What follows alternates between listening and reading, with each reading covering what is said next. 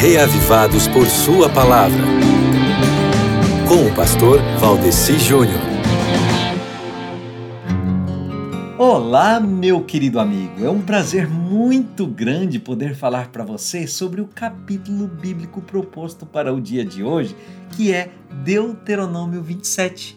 E dessa vez eu vou deixar os aspectos gerais do capítulo contigo e vou abrir uma explicação maior sobre o verso 26, porque se trata de uma passagem que é repetida por Paulo no livro de Gálatas e usada por pessoas hoje em dia que querem abolir a lei. Em Gálatas capítulo 3, versos 1 a 14, Paulo, falando da justificação pela fé, cita Deuteronômio 27, 26 na abordagem de que Cristo se tornou maldição em nosso lugar, porque enfrentou a maldição da lei. E num viés errado de interpretação desse texto, infelizmente, é comum se usar Gálatas como um tipo de justificativa para não guardar os dez mandamentos. Na realidade, esse argumento é usado como razão para não guardar o quarto mandamento, como se guardar o quarto mandamento, em oposição aos outros nove, fosse de alguma forma uma expressão do legalismo do qual Paulo tratou em Gálatas, né? No entanto, o apóstolo não estava falando contra a legalidade da lei e certamente nada no texto poderia justificar a quebra do sábado. A chave, meu querido irmão, encontra-se em Gálatas 3:10, em que Paulo escreveu que, abre aspas, todos os que são das obras da lei estão debaixo de maldição.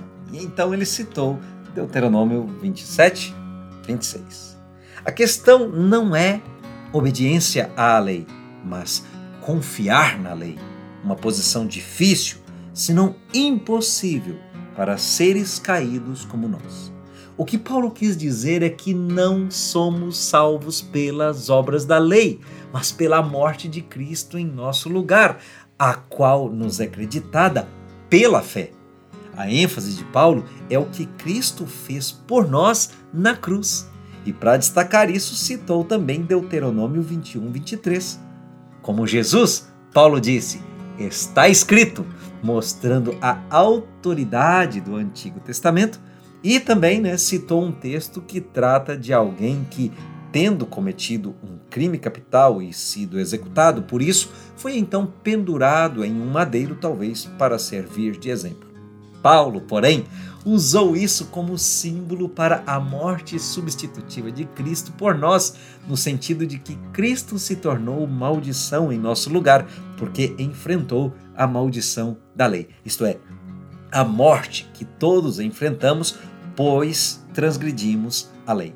Porém, as boas novas do Evangelho dizem que a maldição que deveria ter sido nossa tornou-se dele na cruz, a fim de que recebêssemos pela fé, o Espírito prometido. No livro Patriarcas e Profetas, na página 63, comenta-se sobre isso o seguinte: Ninguém, a não ser Cristo, poderia redimir da maldição da lei o homem decaído e levá-lo novamente à harmonia com o céu.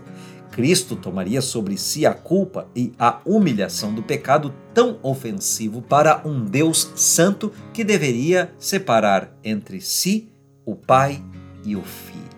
Então, meu querido irmão, pense no que você enfrentaria se recebesse a punição justa por seus erros. No entanto, visto que Cristo suportou a punição por seus erros em si mesmo, de forma que você não precisa fazê-lo, fica a pergunta: qual deve ser a sua resposta ao sacrifício dele? Demonstre o seu amor por Jesus.